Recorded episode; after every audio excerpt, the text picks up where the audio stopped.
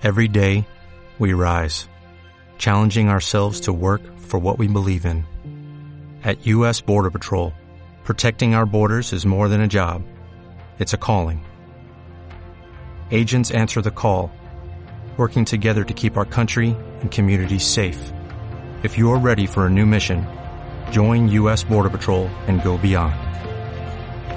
Learn more at cbp.gov/careers.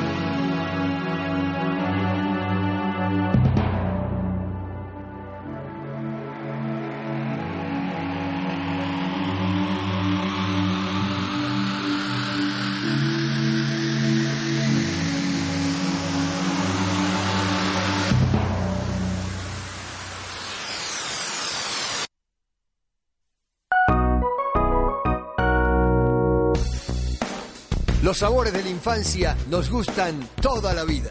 En Colombia yo he probado muchas pizzas, pero hay una para mí simplemente inolvidable. Peluche y la pizza por metro. Comienza la segunda temporada. La pizza por metro. Simplemente inolvidable.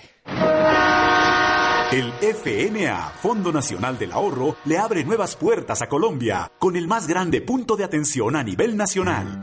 El Centro Nacional del Ahorro, ubicado en Bogotá en la calle 12, número 6511. Realice afiliaciones, solicitud de créditos de vivienda y educación, consultas de cartera, pago de cuotas de ahorro y crédito, todo en un solo lugar. Fondo Nacional del Ahorro, construyendo sociedad. Vigilado Superintendencia Financiera de Colombia.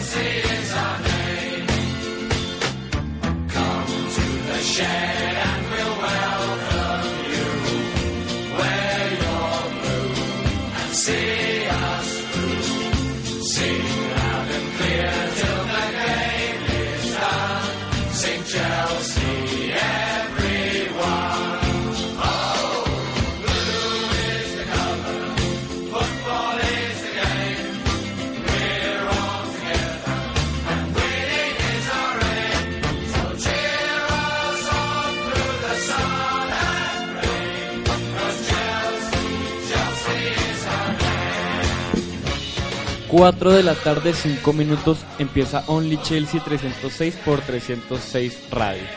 Eh, los saludo un poco más formal porque hay una alegría inmensa en este momento porque por fin estamos los cuatro titulares. Después de dos semanas de sufrimiento extremo, en las que éramos dos y un invitado. Hoy por fin estamos los cuatro con mucha alegría y con mucho entusiasmo saludo a mis compañeros. Luisa, ¿cómo estás? Hola, buenas tardes. Eh, yo súper feliz de volver. La semana pasada no pude venir por cuestiones personales, pero los pensé mucho.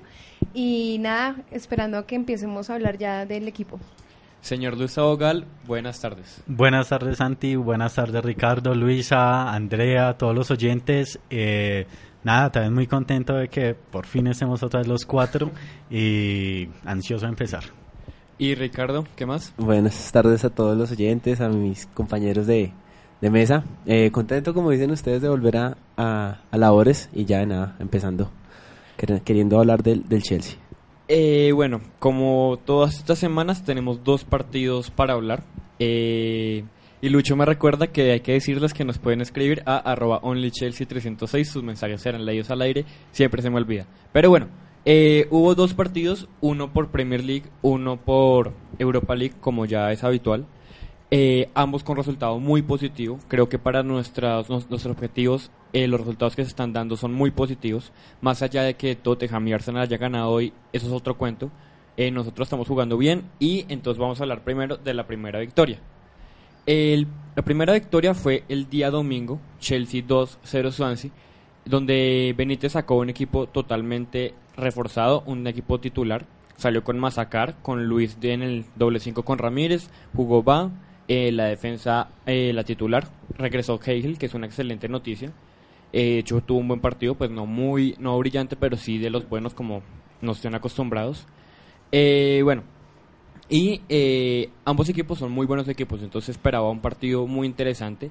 Son jue- juegos muy diferentes. Eh, Chelsea es mucho más vertical que Swansea. Se conoce bien que el Swansea es un equipo que se basa en la posición de la pelota, mientras que Chelsea es mucho más vertical, juega las contras, juega a desbordar, a ver qué hace Hazard, qué hace Mata, qué hace Oscar. Y eh, no fue la excepción. Chelsea salió de una vez a atacar eh, encima del Swansea y Swansea controlaba la pelota, ponía las pausas eh, y el partido era bastante parejo. David Luis, hay que decirlo, en el doble 5 jugó un partido magnífico. Eh, excelente en la recuperación, creo que ya lo hemos visto muy bien en esa posición, más que de central hay que decirlo. Y también tiene excelente salida, entonces creo que ahí es la posición perfecta para él. Eh, de hecho, Luis y Ramírez jugaron muy adelantados. Eh, me parece que eso fue básicamente lo que hizo que Swansea no pudiera jugar tanto, porque el hecho de jugar con tanta gente arriba provocaba una presión muy alta. Y así Swansea no podía controlar la pelota, sino que tenía que mandarla adelante para no perderla.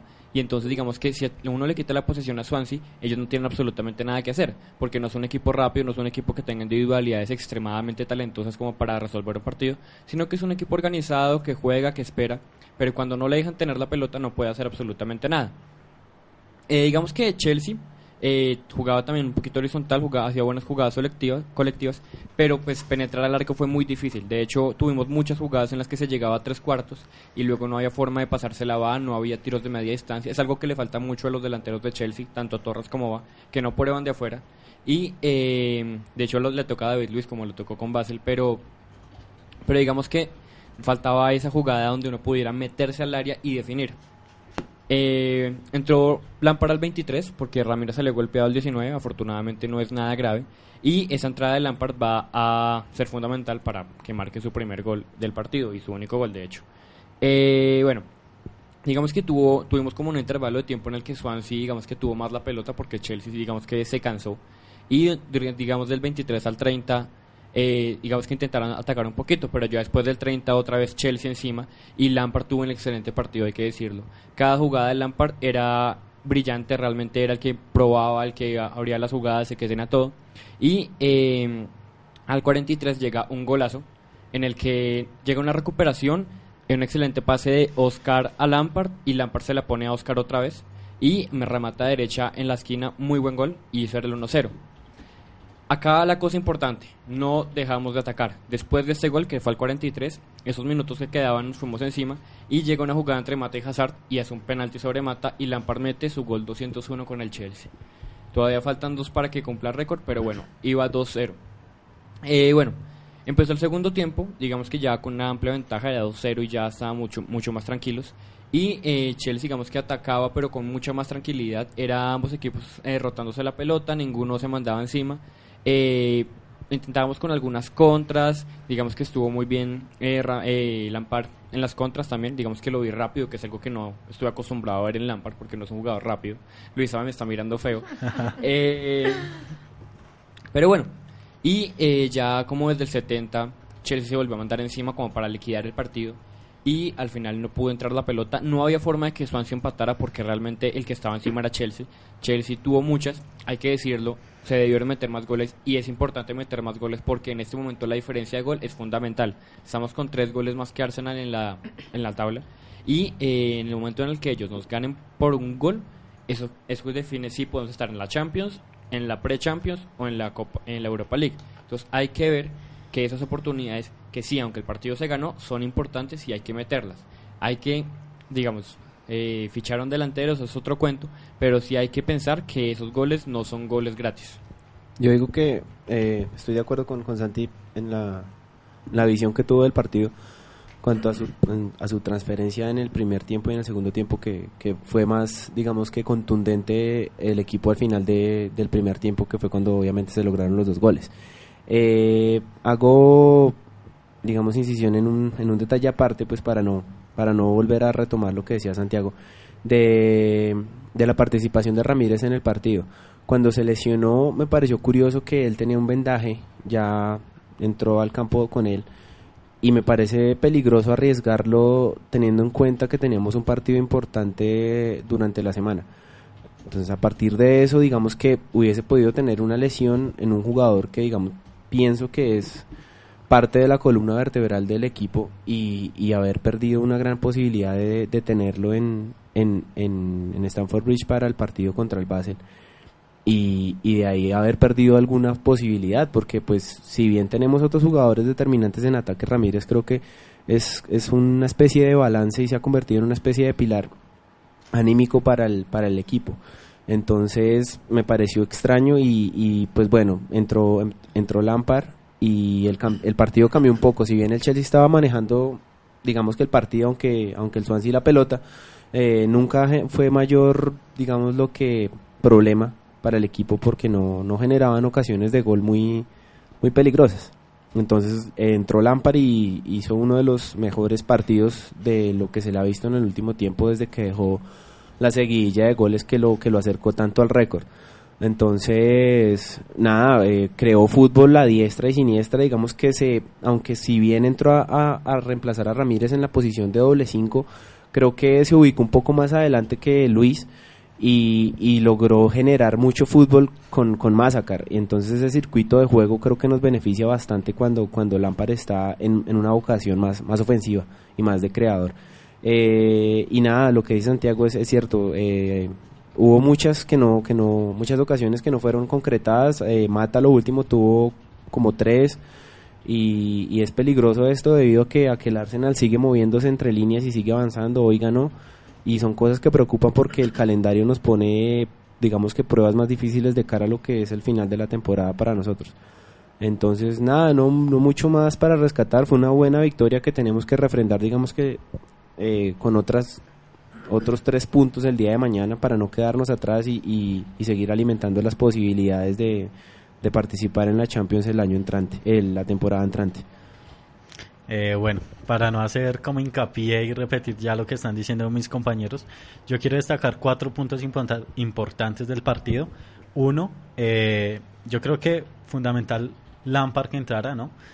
Eh, no tanto por, pues, obviamente se ve la situación con Ramírez, pero importante porque consigue su Diana 201 y además de eso la presencia de Bobby Tumbling que estaba en Stamford Bridge para presenciar precisamente el récord que quiere el mismo que bata Frankie Lampard. Entonces, eso como, como primer punto importante. Segundo, eh, pues creo que era una victoria, o eran tres puntos obligados a ganar. No podíamos perderlos y menos en casa, y menos con el Swansea que ya nos ha ido, como se dice por ahí, nos tenía de hijos esta temporada porque nos había eliminado de, de Carling de Cup. Carling Cup. Y nos habían ganado allá. Ajá. Exactamente. También importante porque pues Cahill volvió después de la lesión y además de eso Ashley Cole, ¿no? y Ashley, Y Ashley también. y Ashley Cole también volvió y importante también porque Juan Mata celebró sus 25 años con una victoria en el Bridge que creo que es un escenario perfecto para eso. Sí, le faltó el gol. A lo último estuvo Sí, cerca. estuvo pues digamos cerca. que el partido de Mata no fue muy, muy bueno. Eh, hubo otras actuaciones más destacadas. Me hubiese gustado que también hubiese hecho gol. A lo último estuvo cerca, pero, pero bueno, no. Eh, bueno, le voy a leer mensajes, estoy diciendo mucho. Eh, Emiliano Gómez. Swansea es otro equipo que desde que ganó la Capital One Cup eh, cambió totalmente. Michu dejó de hacer goles y cayó. Chelsea ganó dominando casi los 90 minutos y bien. Sí, De que es un sí, excelente sí. resumen. Hay que decirlo, hay que meter los goles porque es importante. Nos van a sacar por goles. y si Sí, el resultado fue corto. El resultado fue corto porque, digamos que un partido que se queda sin goles en, en un segundo tiempo y siendo tan fácil para el Chelsea, se queda corto. El, el resultado, la verdad, se quedó muy corto. Entonces, sí, tener en cuenta eso, pues, para los próximos encuentros. Importante también que, que Hernández y Michu no estuvieron finos en las pocas que tuvieron. Es que tuvieron Ah, sí. también muy pocas, o sea, sí, creo que el partido tres remates fue al arco, si no estoy mal. sin eh, agrandarnos de mucha cosa, el partido que hizo Chelsea fue muy Sí, fue inteligente. muy Quitarle dominante. la pelota a un equipo que no sabe hacer nada si no tiene la pelota es clave. Lo Y que decía Santi, no, tienen, no tienen un, eh, individualidades que puedan destacarse y que puedan cambiar el, el- el rumbo de un partido más allá de Michu y una buena tarde del equipo. Lo que pasó en, en la eliminación que sufrimos de la Capital One. Me faltó el gol de Ivanovic para que se reivindicara, pero bueno. Eh, listo. Durante la semana tuvimos otra victoria, también por dos goles, esta vez fue 3-1, por la Europa League. Los felicito muchachos, estamos en la final de la Europa League, somos uno de los dos mejores equipos segundones en Europa. Eh, Chile salió con un equipo bueno. Digamos que repitió a Luis en el doble 5, esta vez acompañado por Lampard. Ramírez subió a, eh, a la línea de 3, acompañado por Hazard y Moses. Tocaba Torres porque no había otra. Y Bertrand jugó como lateral izquierdo. Sí, ya se le estoy cayendo mucho a Torres. Igual tuvo un buen partido, pero no importa. Empezamos mal. Eh, Chelsea pasó, digamos, eh, muy recostado para su lado. Basel, se mandó encima y hubo una jugada en la que Cahill permitió un espacio y nos mand- ca- casi nos meten el gol al principio. Pero digamos que empezamos a reaccionar y eh, la pelota cada vez se alejaba un poco más de Sech y ya después del minuto 5 Chelsea tomó la pelota y era el que tenía la pelota y el que organizaba las jugadas y jugamos bien. Jugamos bien, hay que decirlo, jugamos por el piso, no botábamos pelotosos a que Torres la bajara o o cualquier cosa, no. Bajábamos, eh, teníamos la pelota por el piso. Me faltó mucho de Ramírez, mucho de Ramírez que me parece que no es la posición de él. Jugar de extremo no es lo de él. Creo que desde que lo pusieron de 5 se acostumbró a esa posición y no ha jugado bien. Pero bueno, la, actitud fue ex- excelente. De hecho, digamos que nunca pensamos que ya éramos finalistas durante el partido. Siempre buscamos atacar, meter ese gol que nos hubiera dado más tranquilidad. Y Lampard tuvo otra vez un partidazo. Eh, lo mismo que Torres. Creo que fueron los dos que más jugaron. Hazard aparecía como de raticos, igual que Moses, pero más con individualidades, mientras que Ramírez nada. Pero era todo Lampard y Torres. Lampard y Torres que tocaban entre ellos. Torres bajaba, Lampard subía. Intentaba más Lampard que Torres, hay que decirlo. Pero digamos que otra vez nos pasó lo del Swansea al principio y es que no teníamos cómo meter la pelota al área, cómo tirar desde afuera, porque realmente no entiendo por qué no somos capaces de hacer un tiro de media distancia. Hasta que nos vamos ganando por dos goles, que ahí sí se anima un defensa a tirarla con la zurda. Eh, Comienzan las flores. Sí, por los lados.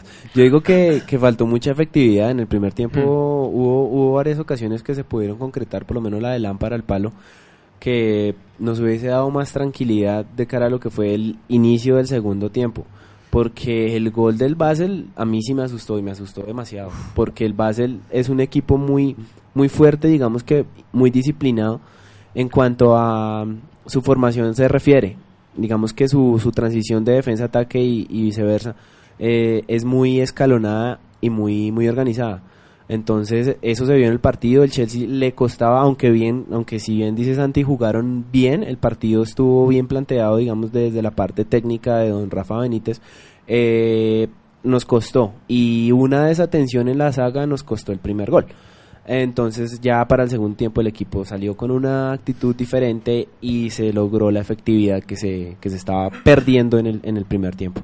Hay algo para notar y es el hecho de que Hazard cambia a nuestro equipo totalmente. De hecho, yo pienso que muchas Partido veces eh, no, no penetrábamos bien porque Hazard no participaba. Y cuando Hazard desequilibra, se hace un par de jugadas y saca a dos jugadores, Chelsea cambia y se manda encima. Hubo una que Ramírez se comió después de una excelente jugada de Hazard que la alcanzó a tirarse al piso y el arquero se la sacó como rozándola.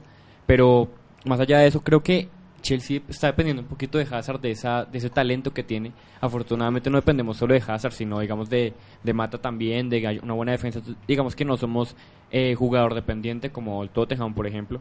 Pero más allá de eso, sí Hazard es un jugador fundamental y sin Hazard no hay fiesta.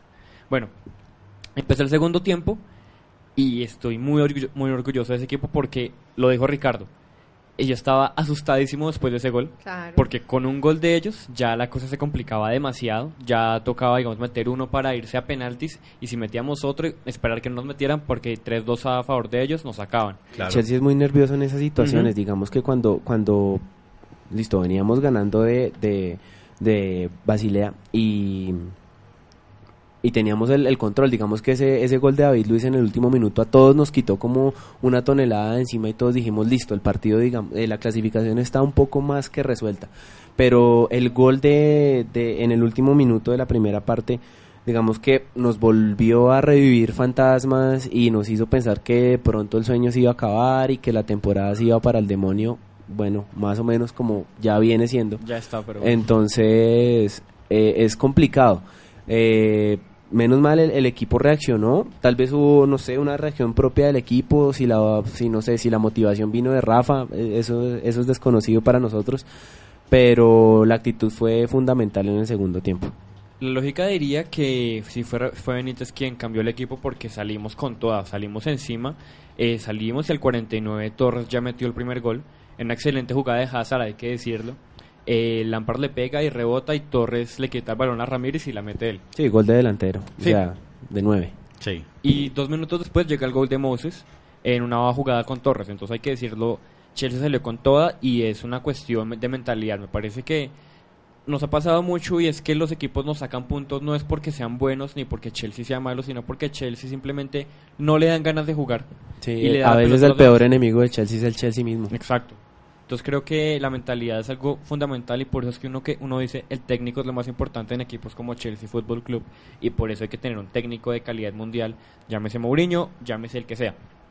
Claro, lo que pasa es que si queremos a Mourinho es fundamental, o sea, tiene que tenemos que tener claro que si Chelsea no llega a jugar la Champions League, nos, o sea, olvidémonos de Mourinho, olvidémonos del rumor de Lewandowski, olvidémonos de Falcao, digamos que es condicional que el Chelsea quede tercero en la Champions League y clasifique directamente porque no creo que ni siquiera yendo a, puesto de repechaje podamos pensar en que en que Mourinho venga. No sé, yo creo que en pre-Champions sí podríamos pensarlo porque no, es tan difícil clasificar. Sí, obviamente no se puede subestimar a los rivales, pero existe la posibilidad. En cambio, en quinto puesto sí te quita la posibilidad al 100% de jugar Champions. Claro, pero no es... No creo que un técnico como Mourinho venga a correr un riesgo de no poder jugar una Champions cuando eh, claramente el objetivo de él es volver a ganar la competencia. Y si le ha sido esquiva, le fue esquiva esta semana, perdió ya la oportunidad de ganarle con, con el Real Madrid. Desafortunadamente. Yo creo que ahí sí difiere un poquito de, de Luisa en ese sentido porque yo digo que lo de Mourinho va más allá de un sentimiento de ganar la Champions con X o con Y equipo. Yo digo que, pues, no sé, pienso que lo de Mourinho va más allá en cuanto a sentimientos y en cuanto a la pertenencia que siente con el equipo. Digamos que ya pasó un tiempo prudente desde el 2007 que se fue y siempre se ha especulado con la vuelta de, pues del entrenador que digamos nos lanzó a, a, la a donde estamos ahorita, sí, a donde a, la élite. Y creo que Mourinho siempre recuerda eso y siempre lo, lo va a recordar y siempre nos va a tener ahí y, a la vez el, el, hincha blue es muy agradecido con, con él. Entonces creo que lo de Mourinho se va a dar, clasifiquemos o no.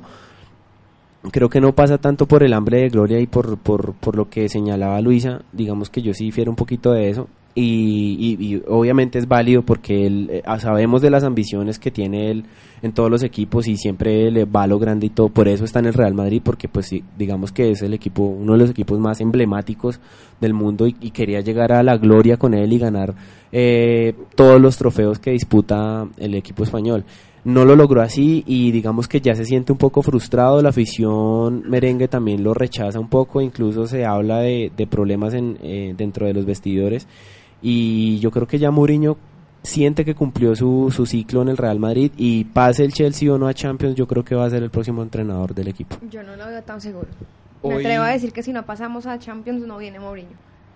Yo no sé, hoy estaba viendo el partido del Madrid, el 4-3, y los hinchas del Madrid se pusieron a chiflar a Mourinho. Yo creo que ya está clarísimo Claro, que Mourinho, Mourinho, no se va a sale, quedar. Mourinho sale del Real sí o sí, pero no es garantía que vaya a venir acá. ¿Cuáles son las opciones? Para mí, Paris Saint-Germain y Chelsea. No hay más opciones. No creo que ningún otro equipo lo vaya a recibir. Y pues no sé, o sea, no yo prefiero... a recibir, no, pues como que nadie va a recibir a Mourinho. Eh, perdón, Santi. no se ve en otro lado. Ah, es diferente. Eh. No, no, Mourinho no es como Benítez que sí tienen que recibirlo en alguna parte. No, pero sí. Yo no sé, más allá de que no clasifiquemos a la Champions, Mourinho tiene lo que dice Ricardo, un afecto especial por Chelsea y fue lo que dijo en la rueda de prensa post Borussia Dortmund. Dijo, yo me quiero ir a un equipo donde me quieran. Acá yo estoy porque eh, yo no me yo me quiero ir porque no me quieren. ¿Y dónde me van a querer más? En Inglaterra. Entonces, más allá de que clasifiquemos o no, la posibilidad eh, de jugar una Champions en su segunda temporada, que sería obviamente muy factible porque un equipo como Mourinho que quede cuarto o quinto en Premier no pasa, y mucho menos con la nómina que tiene, y si llega a ser fichajes, pues muchísimo menos. Entonces creo que sí sería el Chelsea, más allá del quinto puesto. Claro que lo, le deja la decisión muchísimo más fácil si quedamos terceros. Cuarto me parece que ya lo decide definitivamente porque sí, Luisa, o sea, existe la posibilidad de no ir a Champions. Pero igual ir a la Champions, la verdadera Champions empieza en octavos, entonces así vayas a fase de grupos hay una posibilidad de no clasificar. Claro, pero ya estando jugando fase de grupos es diferente. Y yo lo digo porque es que Mourinho igual su personalidad, o sea, puede, él habla mucho cuando tiene la sangre en el ojo. Entonces, obviamente, después de las conferencias de prensa, cuando ya tiene un partido perdido, cuando está eliminado de la Champions, él dice lo primero que se le viene a la mente. Obviamente quiere estar, todo el mundo quiere estar donde lo quieren, eso es lógico. Pero mm, conociendo a Mourinho, conociendo el ego que tiene Mourinho, la personalidad que tiene Mourinho, yo no creo, yo no creería que él llegara al Chelsea si el Chelsea no va a Champions. De hecho, esta semana estuve, pues yo converso a veces por, por Twitter con, con Andrés Maroco y me escribe exactamente lo mismo. Me dijo, yo, esto- yo pienso que si Chelsea no pasa a la, a la Champions League, no viene Mourinho ni viene Lewandowski. Bueno, pues Marocco. Eh. Ahí sí no, ahí sí no. Sí, o sea, bueno, la es Marocco. no es, sí, la fuente pues- no es. Pensé que ibas a decir a, a Rulo, bueno, alguna vez. Pero no, bueno, Marocco. Pues, no, pero fue la misma opinión que dieron ellos en el programa que tienen ESPN y todos coincidieron en eso. Pues digamos que yo poco coincido con lo que hablan los, los comentaristas de ESPN, salvo salvio Vito. Vito que digamos que tiene una versión muy objetiva de cada uno de los clubes de Europa y siempre trata de entregar como, como algo muy, un- una opinión muy, muy productiva. De los otros difiere un poco, la verdad, porque hablan muchas cosas sin conocer eh, el, el- el proceso del equipo. Eh, si bien no estoy de acuerdo con eso, con lo de Mourinho, sí estoy de acuerdo con lo de los fichajes. Eh, jugadores que están en alza y que tienen hambre de, de gloria, como Falcao, como Lewandowski, o como X jugador que se quiera fichar para reforzar el equipo, esos jugadores sí van a poner un pie y el grito en el cielo para no venir a Chelsea, si Ajá. Chelsea no, si no pasa. Lo del entrenador, digamos que puede ser pasar a un segundo plano porque el entrenador, digamos que el entren si viene Mourinho, eh, Abramovich, yo creo que va, hubo o va a haber un trato en el cual eh, le diga, oiga hermano, usted ha venido sacando todos los, los técnicos últimamente, yo me quiero quedar a largo plazo. Y yo creo que va a ser la condición eh, fundamental Es que para que Mourinho para se quedarse quede. a largo plazo en un equipo. Exactamente. Entonces, digamos, Mourinho piensa, si me voy a quedar a largo plazo y este Chelsea no clasificó a, a Champions, pues listo, quedémonos un año más, lo clasificamos y vamos por el hambre de gloria. Roma no se construyó en un solo día. Exacto. Entonces, yo creo que hay mucha posibilidad de que Mourinho sea, yo lo doy prácticamente por sentado, pero lo de los fichajes sí me preocupa y me preocupa mucho, porque no cualquier jugador de clase mundial como necesita el Chelsea va a venir si no se clasifica a Champions. Eso sí es verdad. Yo tengo algo claro, algo muy cortico, y es que vamos a clasificar a Champions, va a venir Mourinho, van a venir los fichajes. Volviendo al, al partido y ya saliéndonos un No, no, poquito. no, yo quiero hablar de Mourinho una cosa. Eh, Ah, va para largo, el tema el Mourinho para largo. punto, un punto, un punto. hasta que, No, hasta no, que ahorita, sigo que con el resumen no. del partido fresco, pero pues quiero terminar lo de Mourinho porque es algo importante. Nunca vamos a terminar lo de Mourinho, vamos a seguir fuera de micrófonos hablando de él. No importa, acá está Andrea que nos va a dar las dos horas, entonces no hay ningún problema. Una cosa, creo que el periodismo mundial, digamos es, más específicamente el español, ha creado en Mourinho una figura de ególatra, eh, persona, digamos, que no tiene sentimientos, que solo piensa en sí mismo, pero Mourinho no es así, o sea, lo tuvimos en Chelsea, todos tenemos claro por la experiencia en nuestro equipo que es una persona que quiere, que tiene corazón, que es una persona que no, no es un mercenario ni mucho menos un equipo, un jugador, un jugador, un entrenador que quiere al equipo. Entonces, eh, me parece que más allá de que clasificamos a Europa League o a Champions, a Pre-Champions, él se va a quedar. Totalmente Yo de espero acuerdo que con sí, porque es que además Ricardo. con tanto rumor, es lo que me molesta. Salen fuentes de todas partes y lo que yo no quiero es crearnos una expectativa que realmente sí va a venir y no lo haga. Y adicional, he estado pensando en estos días y si Mourinho no viene, ¿qué tal que a Ramón le dé por alargarle el contrato a Benítez? No se me haría descabellado de más. O sea, y sería una tortura, sería... No sé, yo no podría ir otro, otra temporada más con Rafa Benítez sentado en el banco. Yo y si no viene Mourinho, entonces ¿quién viene? Yo he pensado lo mismo que dice Luisa y creo que si no se nos da la clasificación a Champions, que creo que no va a ser así, que vamos a ir, y donde lleguemos a ganar la Europa League y no venga Mourinho, yo creo que este señor Rafael se queda. Sí, yo, yo, yo creería lo mismo. Tengo ese horroroso presentimiento. Porque es que bien o mal, y querido por unos, odiado por otros, yo creo que ha hecho o ha rescatado ciertas cosas que de pronto se venían perdiendo, independientemente del nombre que sea, Rafael Benítez. Yo creo que, que el Chelsea ha levantado y, y nos ha mostrado últimamente que por lo menos ya estamos en Amster- en Ámsterdam y creo que donde ganemos la Europa League va a ser un punto muy importante que se va a anotar el O señor sea, sí, Benítez. yo digo que, que Benítez sí ha tenido unos puntos positivos, pero son más los negativos. Podría pasar en un hipotético caso, lo que ustedes refieren, que si llegamos a ganar la Europa League, que todos tenemos fe de que va a ser así. Eh, Yo sé que la vamos a Abramovich, ganar. Abramovich le Cálmate, podría, eh, digamos que aumentar el, el, el contrato. Yo difiero totalmente de eso porque sí, porque, o sea, lo- los resultados no lo avalan. O sea, si bien se, se, se logró un título, bajo Rafael Benítez se tuvo la posibilidad de conseguir la Premier porque estábamos cuando entró él no estábamos tan lejos y habían mucha pos- había mucha posibilidad de remontarle al United. No se logró. Se perdió la Carling, se perdió la Capital One y se perdió la FA Cup. Digamos Y que el se han Mundial de Clubes. y el Mundial de Clubes. Son cuatro títulos que Rafael Benítez ha, ha perdido, más uno que ganaríamos, hipotéticamente, si no Pero lo es ganamos. que si tú ves el vaso, digamos, si tú lo ves desde otra pers- perspectiva, claro, nosotros perdimos todos los títulos, este, todo título que jugó Chelsea, todo, todos lo perdimos, solo tenemos un último chance que es ganar la Europa League, que es lo que salvaría, entre comillas, la temporada. No. Sí, digamos, tener un título en el año 2012-2013. Es como, como no pasar, eh, no pasar, pues, digamos, con sequía. El problema es que, listo, nosotros decimos, Rafa Benítez tuvo malos resultados, lo que tú dices, perdimos Mundial de Clubes y todo el cuento, pero también se puede ver desde el lado, cogió un equipo que venía a mitades de torneos, unos ya casi finalizándolos, eliminado de la Champions, llegó al Mundial de Clubes sin conocer mucho el funcionamiento del equipo, sino que simplemente asumimos ese reto, pero estuvo más tiempo, digamos, jugando Europa League y nos sacó campeones. Entonces ahí sería más mérito el de coger un equipo que estaba, entre comillas, desbaratado, desubicado, sin un rumbo fijo y, y hace- hizo una buena tarea. Es que si él igual se va ganando la Europa League, ¿en cuántos meses ya con nosotros? ¿Seis meses? ¿Siete meses? Sería también, o sea, para, el- para la reputación Para de él también es algo, es algo muy bueno. Entonces, a mí me preocupa mucho porque suena mucho Mourinho, Mourinho, Mourinho, pero si ya definitivamente solamente es un rumor y porque igual obviamente la prensa especula mucho y nadie, ha- nadie ha salido ni a desmentir ni a afirmar que así sea cierto. Dan pistas, dan muchas pistas, pero digamos no tenemos nada concreto. Entonces si Mourinho no llega, ¿quién más podría ser? En el hipotético, pero muy, muy, muy hipotético, porque yo de verdad no considero esa posibilidad de que es no llegue Mourinho. claro. Yo creo y prefiero que se quede Benítez, pensándolo a muy largo plazo. ¿Por qué? Si llega en la próxima temporada otro Y técnico... sé que Benayoun también. No, Benayoun se puede ir. Porque pensándolo muy a largo plazo. Si viene otro técnico diferente a Benítez la próxima temporada que no sea Mourinho, no creo que sea para quedarse un solo año. Nos tocaría tener otro técnico por más años y yo quiero a Mourinho ya. Creo que Mourinho es el técnico perfecto para Chelsea. Y Benítez es capaz de mandarnos un tercer puesto la próxima temporada en Premier. Hay que Benítez pensarlo. es capaz que la próxima temporada no hace nada con el equipo y simplemente sí hace algo esta temporada.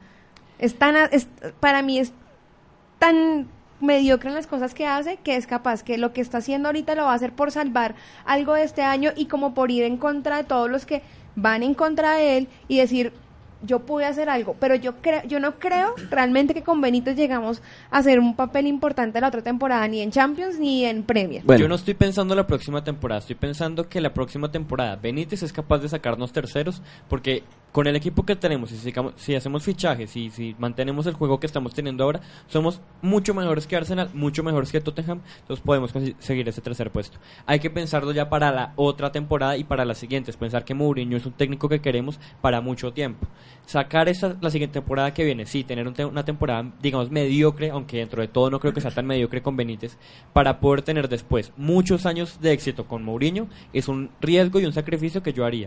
Es un bien que incluye un poquito de mal, que es un año de mal, pero pues sería un bien enorme, aunque sí, hay que decirlo, Mourinho va a llegar la próxima temporada y pongo las manos en el fuego por eso. Yo también. Sí, con esto los oyentes no entiendan que somos pro Benítez, ¿no? Estamos simplemente siendo objetivos. y yo digo, bueno, eh, yo digo que si no cogemos a Mourinho ahorita, yo creo que ya no llega después. O sea, sí, es, o sea, es el momento. Es ahora, es ahora o nunca.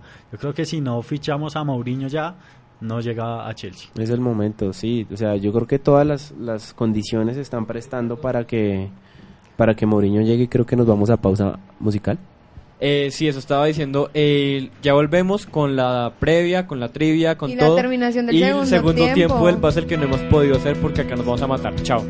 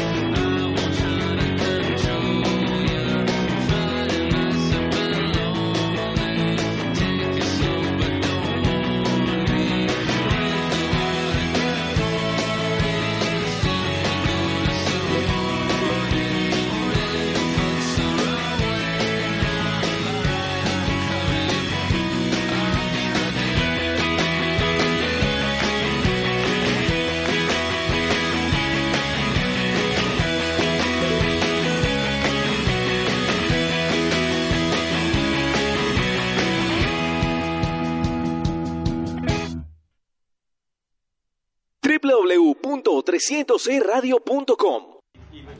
Estamos de vuelta en Only Chelsea 306. Bueno, eh, va primero Lucho con la trivia, leo mensajes, seguimos con el Basel y luego la cantidad de temas que quedan. Bueno, la trivia para hoy, para los oyentes, eh, ya saben que la respuesta va a Only Chelsea 306 en Twitter. Y la pregunta es, antes de la llegada de Fran Lampard, está muy fácil hoy, ¿quién tenía el dorsal número 8 del club? Eh, está como fácil, pero bueno. Muy fácil. Eh, listo, leo mensajes entonces. Listo. Saludos para Daniel Felipe Urbina. Saludos. Saludos. Arley Hidalgo. Ante el Basel, 10 minutos abrumador de Chelsea y el partido quedó hecho. En alguna parte decían que Mou vendría sin importar si clasificábamos o no a la Champions. En As. Igual. En As. No, pues As no es la fuente más confiable. Por eso digo, en As y en Marca. Pero digamos que si es algo deducible, o sea, el debate queda abierto porque ninguno puede tener la razón absoluta. pero sí me parece que Mourinho va a venir, saquemos ese quinto puesto, ese cuarto o ese tercero. Eh, bueno, arroba Daniel Lampard, Mou vuelve así y juguemos Europa League. Quiere estar donde lo quieren, su casa en el bridge. Juan Manuel Henao, Mou viene sí o sí, lo de los fichajes es ya otra cosa. ¿De acuerdo? Eh, Daniel Lampard otra vez, cuidado, Mou y Pellegrini son alternativas a Mou. Pellegrini me encantaría, a mí me encantaría, si, no, si Mourinho no viene. Siempre lo he Eh, dicho. Arley Hidalgo, si llegase Mou, que sea por más de 10 años. Y listo, esos son los mensajes. Yo tengo uno en Facebook, de, en la página de Chelsea.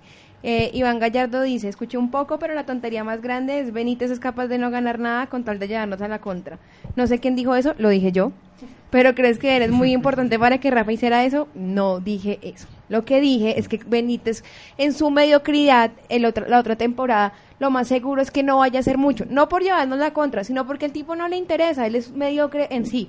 Creo que esta temporada lo que está haciendo es tratar de ganar un título para demostrar que vino a hacer algo al equipo y que sí puede y demostrar a los que le, a los que le llevan la contra que él sí hizo algo bueno porque además él se, se ha sentido muy ofendido por cómo, cómo ha sido recibido en, en Stanford Bridge. Es lógico. O sea, el tipo lo detestan allá, le hacen, le, le- bueno, le dicen mil cosas, nadie lo quiere ahí. Entonces, obviamente, para una persona que está en un sitio donde no lo quieren y llegaran a, ganar un título, es como dar una bofetada a los que le llevan la contra y decir yo sí pude, pero yo estoy segura que la otra temporada, si se llegara a quedar, no creo que llegue a ser algo maravilloso. Yo creo que otro de los puntos en los que me baso para decir que, que Benítez no va a llegar, que no, que Benítez no va a extender su contrato es porque él ya lo dijo antes eh, de empezando este año, si no estoy mal, él dijo que no se iba a quedar, que los hinchas podían, aquí lo comentamos, que los hinchas podían estar tranquilos, que él no, que él no se iba a quedar, que fue cuando vino toda esta oleada, digamos que fue una, un,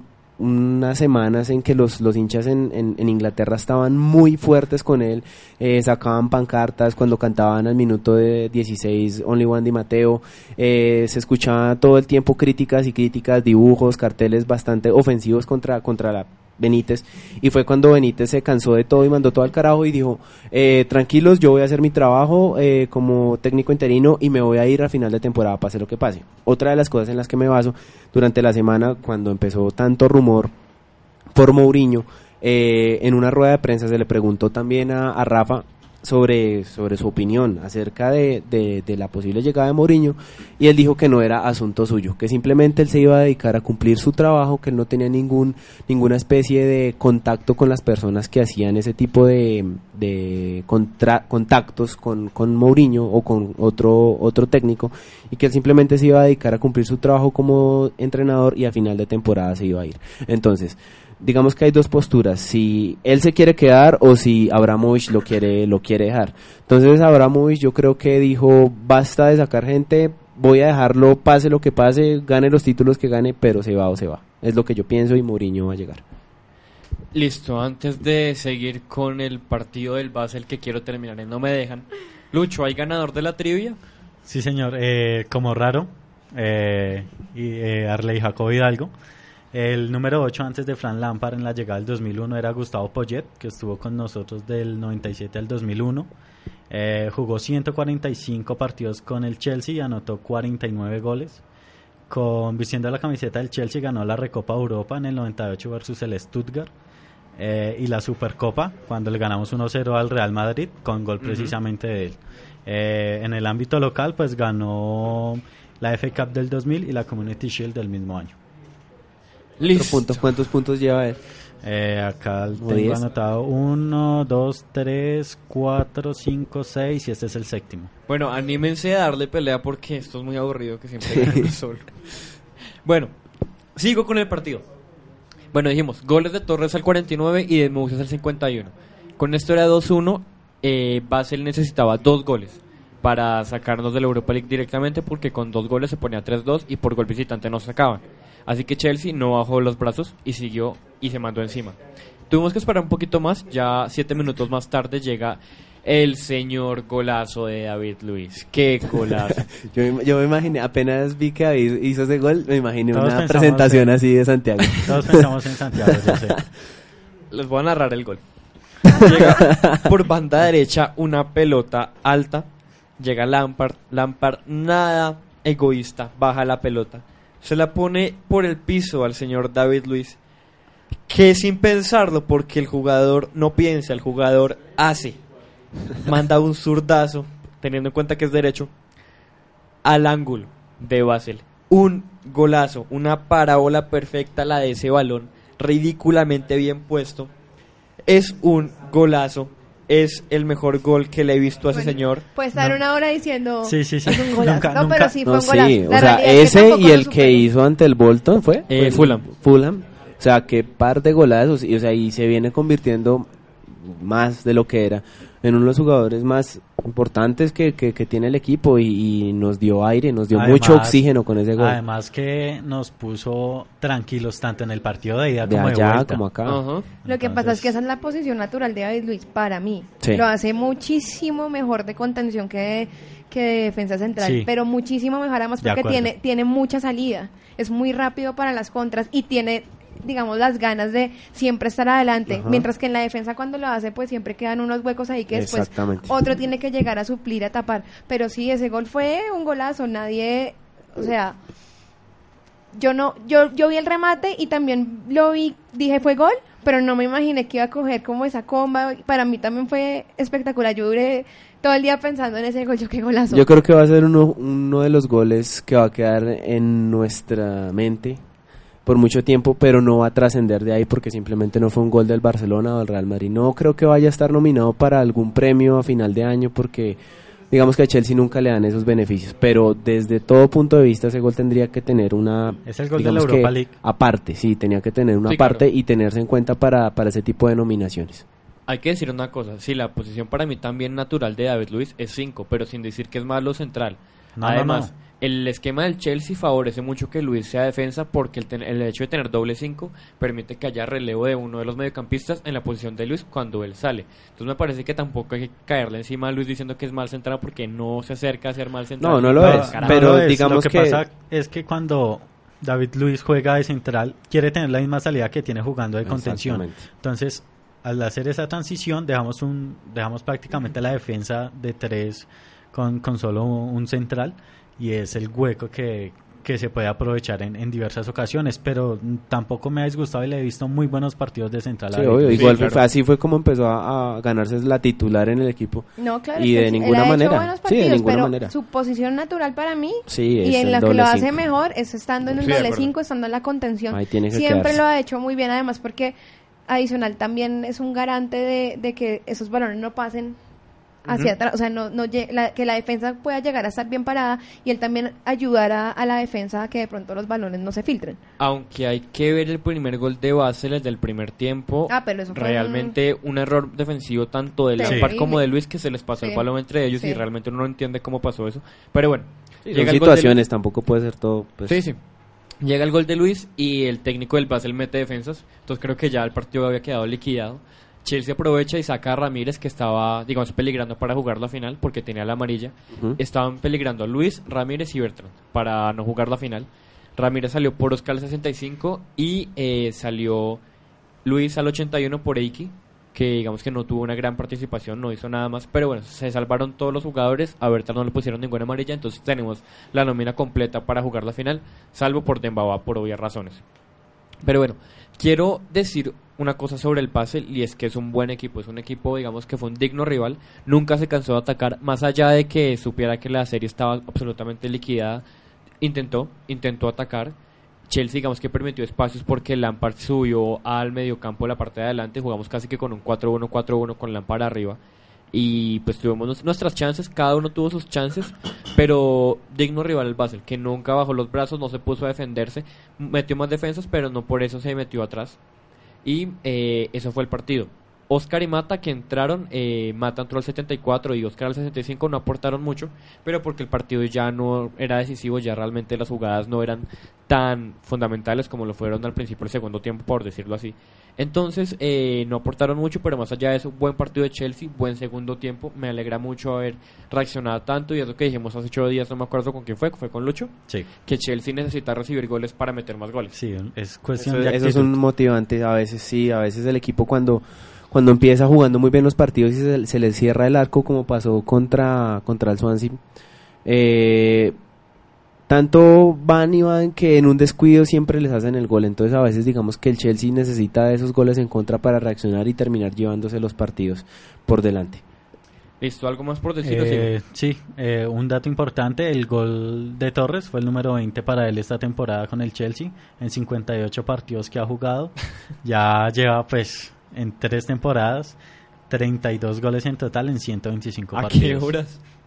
¿En serio? Es Sí. que el pa- yo digo que el trabajo de Torres esta temporada fue muy criticado y llegamos todos al punto del de estar tan hastiados de sus presentaciones y todo, pero no era por por él únicamente, digamos que se presentaron también otro tipo de situaciones alrededor, la llegada de, de Benítez, la frustración de Di Mateo, haber perdido tantos títulos, digamos que nos cansó mucho de Torres, pero si uno va y mira las cifras, ha hecho un trabajo de delantero bueno. 20 goles tiene y 20 que se ha comido podría llevar 40 Pero goles. tiene 20, ¿cuántos partidos son? 58. Sí. Promedio por partidos. Pues sí, pero pues igual sido, o sea, digamos que en, en, en lo que se pide es bueno. O sea, no es, no es lo que esperábamos, pero es, es lo que, digamos, dio y, y es más de lo que, digamos, eh, llegamos a, a tacharlo en alguna vez que no hacía nada. La verdad, sí hizo y está Sí, haciendo. hizo, pero yo me acuerdo que tuvimos tanto con Benítez como Di Mateo fases en las que teníamos todo para ganar partidos y no metíamos los goles. Exacto. Me acuerdo Claro, una frase en el de Mundial Luisa de Clubes. que hizo en un programa y me quedó marcada fue Chelsea no pierde los partidos por Torres, pero deja de ganarlos Sí, por culpa claro, de él. eso no y se nos niega. pasó muchísimo, más Hay allá que- de que hay que tenga goles o no. esa frase. Esa Eh, frase es mía. No, y hay algo que decir, y es que todavía a Torres le falta mucho. O sea, el hecho de que no pruebe media distancia todavía es algo que realmente frustra, porque uno no puede meterse al área para poder meter el gol. Entonces, hay que decir que le falta mucho, ha mejorado, no se puede negar, pero todavía le falta y no es un para jugar como único 9 de Chelsea. Para mí, Dembaba, que aunque no esté en su máximo nivel, es mucho mejor que Torres y está para ser el 9 titular. Creo Sí, que claro, Torres es el es goleador claro. de Europa League, me parece. Esa es la cifra que yo he intentado preguntar y averiguar, pero no sé. Yo sabía que hasta antes de la eliminación de la, de la Lazio, ellos tenían el jugador goleador de la de Europa League. Entonces, de una vez le pregunto a los oyentes si alguno nos puede dar los datos, porque Torres, ha he- ¿cuántos lleva? Más de más de seis goles, creo, Sí, si no estoy mal. Y, eh, y en- ocho cuando goles. enteré, eh, el jugador de la Lazio, no recuerdo el nombre, era el goleador con seis goles. Entonces, de pronto, no sé si, si esté de, para, para botín de oro o algo así. Eh, leo un dato que nos manda Arley Hidalgo precisamente. Torres ha tenido 8 competiciones para hacer sus míseros 21, no 20 goles. Entonces hay que decirlo, son 8 competiciones el colmo que no llevará esos goles. Claro, es que el promedio Sí, las cifras gol- siguen siendo El malas. promedio de gol es muy, muy bajito, pero pues digamos que tener 20 goles en una temporada no es despreciable, pero sí es por el, por el nivel de competencias que hemos tenido, la cantidad de partidos que se han dado y todas las oportunidades que ha, que ha desperdiciado, siendo oportunidades muy, muy claras. Son innumerables las veces que él ha estado frente al arco y la, la ha desperdiciado, o bueno, no, no sé, no, no había podido tampoco ni siquiera acercarse al área. Entonces, digamos que para mí el promedio de gol es muy bajito, pero bueno, lo bueno es que ya está marcando un poquito más seguido, un poco más regular. Sí. Pues donde hace falta va, ¿no? Yo creo que es importante porque es donde nos hace falta va, donde definitivamente no podemos contar con él. Entonces que, que ponga su, su granito de arena es, es importante en Europa League.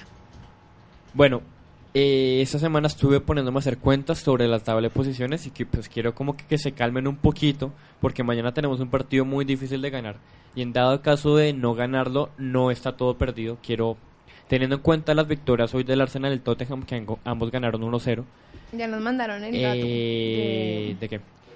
sí. ¿De goleador? Sí, Bueno. lo que pasa es que también se está moviendo mucho por Facebook esto, y ya les cuento por qué. Bueno. Mientras tanto, Si me están Arsenal y Tottenham ganaron hoy, eso Sí. los pone, digamos, tres puntos a falta de nuestro partido de mañana. Pero quiero mostrarles que la cosa no está muy complicada. Es decir, Arsenal tiene 36 partidos, 67 puntos. Si gana los dos partidos pendientes, que son con Wigan y Newcastle, que es lo más probable, llegaría a 73 puntos. O sea, el máximo del Arsenal son 73 puntos. Punto. Chelsea. A Chelsea le quedan cuatro partidos y va a 65. En dado caso que gane contra Tottenham y Aston Villa, va a quedar matemáticamente encima de Tottenham por goles. el de. Tottenham no es una no es una opción. Si Ah, no. ese partido hay que ganarlo Las cuentas, sí o sí. las cuentas dicen eso. Tottenham o le ganamos o vamos a Europa League. Es así de sencillo. ¿Por qué? Tottenham tiene 65 puntos en 35 partidos. Es decir, si llegara a perder con nosotros, llegaría a un máximo de 71 puntos. Y si nosotros ganamos el partido de Tottenham, ya estaríamos con 68. Es decir, nos faltaría una victoria en tres partidos, que es la que yo digo se puede hacer con Aston Villa. Entonces, en dado caso que le ganemos a Tottenham y Aston Villa, por goles, porque les llevamos 15 goles a ellos, estaremos por encima del Tottenham y ya al menos pre-Champions tendríamos y sería para tener a Mourinho una posibilidad mucho más grande. Ahora, para ganarle al Arsenal, sería ganarle a Tottenham, Aston Villa y sacar dos puntos de los dos partidos con Everton y Manchester mañana. O dos empates o, o una victoria con alguno de los dos. Ahí Digo, que- yo digo que la, la actitud del Chelsea da para que mañana se puedan sacar al menos un punto. O sea, sería épico. si bien, si bien el, si bien el Chelsea, eh, digamos que siempre ha tenido en, en otra una plaza muy difícil para, para ganar, creo que no ganamos allá hace como dos años, que fue cuando, cuando, ¿qué? cuando quedamos campeones. Eh, digamos que el estado anímico del equipo se presta para que al menos saquemos un punto que sería un punto de oro y tres pues sería increíblemente beneficioso para el equipo. Es decir, si mañana perdemos, no se pongan a llorar. Podemos ganar la Tottenham, Aston Villa, ya Y en los papeles es un partido perdible. Sí, claro, o sea, creo que el campeón es el campeón y tiene mejor equipo que nosotros, por más que nos duela decirlo. Pero se podía aprovechar esa, esa ventaja o Es que- ese, es que o ese aire que trae el los- Manchester y esa relajación de saberse campeones como pasó contra el Arsenal. Eh, contra el Arsenal no hicieron un buen partido y terminaron empatando. Podíamos aprovechar eso. Se nos Está- acabando el, pro- el programa un momento, pero es que ya pidieron el dato de los goles de Ah, ok, la sí. Europa Ah, League ok. y lo Por enviaron favor. por Facebook. Eh, Jesús León dice, eh, Libor Cossack de la Lazio lleva 8, Cavani 7, Palacios del Inter 6, Cardoso del Benfica 6, Bobadilla del BSC John Boy 5, Fernando Torres lleva 5 Ah, Sí, nada, sí, yo sí. pensé que llevaba y más. Estamos Salomón. Rondón lleva 5. A falta de un triplete, no podría llevarse.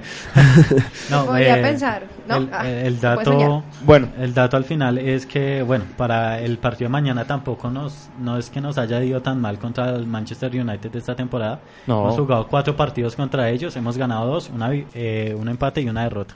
Entonces, Bueno, eh, ya se nos están sacando, entonces, Lucho, previa rapidísima eh, No, del partido previa, mañana. no hay ah, bueno, listo. Dato, mañana pita web.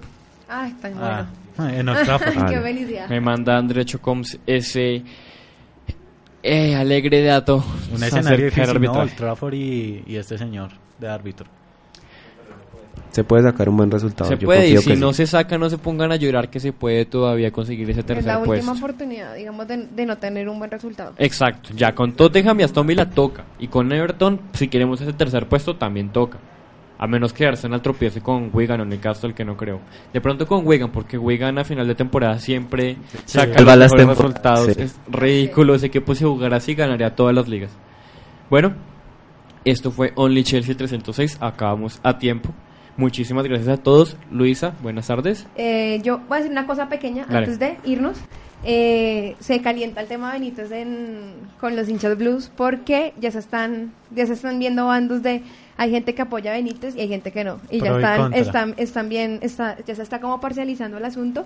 Eh, y nada digamos que hay que decirlo rápidamente Benítez ganó el premio del técnico del mes de la Barclays Pre- Premier League. Digamos que ese mes nos fue súper bien. Sí. yo sigo pensando que es un técnico mediocre, básicamente ¿por qué? Porque cuando se fue hundió el Liverpool, se fue del Milan, el, el del Inter y el Inter no ha podido levantarse, entonces digamos que el, que el tema está abierto para entre ocho días seguir Eso- eso no tocándolo es- porque ya ya se está se está- están empezando a salirle eh, digamos seguidores a Benítez que no se veía que no se veía, no se había visto.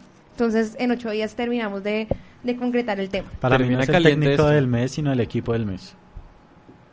Eh, bueno, Lucho, muchas gracias.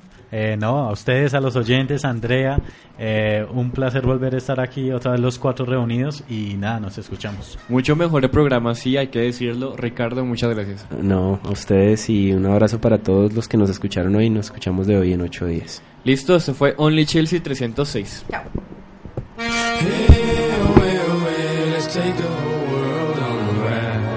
J-Lo, ya tú sabes, no hay más nada. Mr. Worldwide. Dale, get on the floor. Dale, get on the floor. Dale, get on the floor. Dale, get on the floor. Dale, get on the floor. Dale, I want the whole world to get on the floor. Dale, get on the floor. Dale, get on the floor. Dale, get on the floor. Dale, I want the whole world to I'm everybody knows I get off the chain. Baby, it's the truth, the truth. I'm like Inception, I play with your brain, so don't sleep or snooze, snooze. I don't play no games, so don't, don't, don't get it confused, no. Cause you will lose, yeah. Now, now pump, a pump, pump, pump, pump it up and back it up like a Tonka truck. That badonka donk is like a trunk full of bass on an old school Chevy. Seven tray donkey donk. All I need is some vodka and some chunky conk and watch a chico get Donkey Kong. Baby, if you ready for things to get heavy, I get on the floor and act a fool if you let me. Lolly, no more limit, just bet me.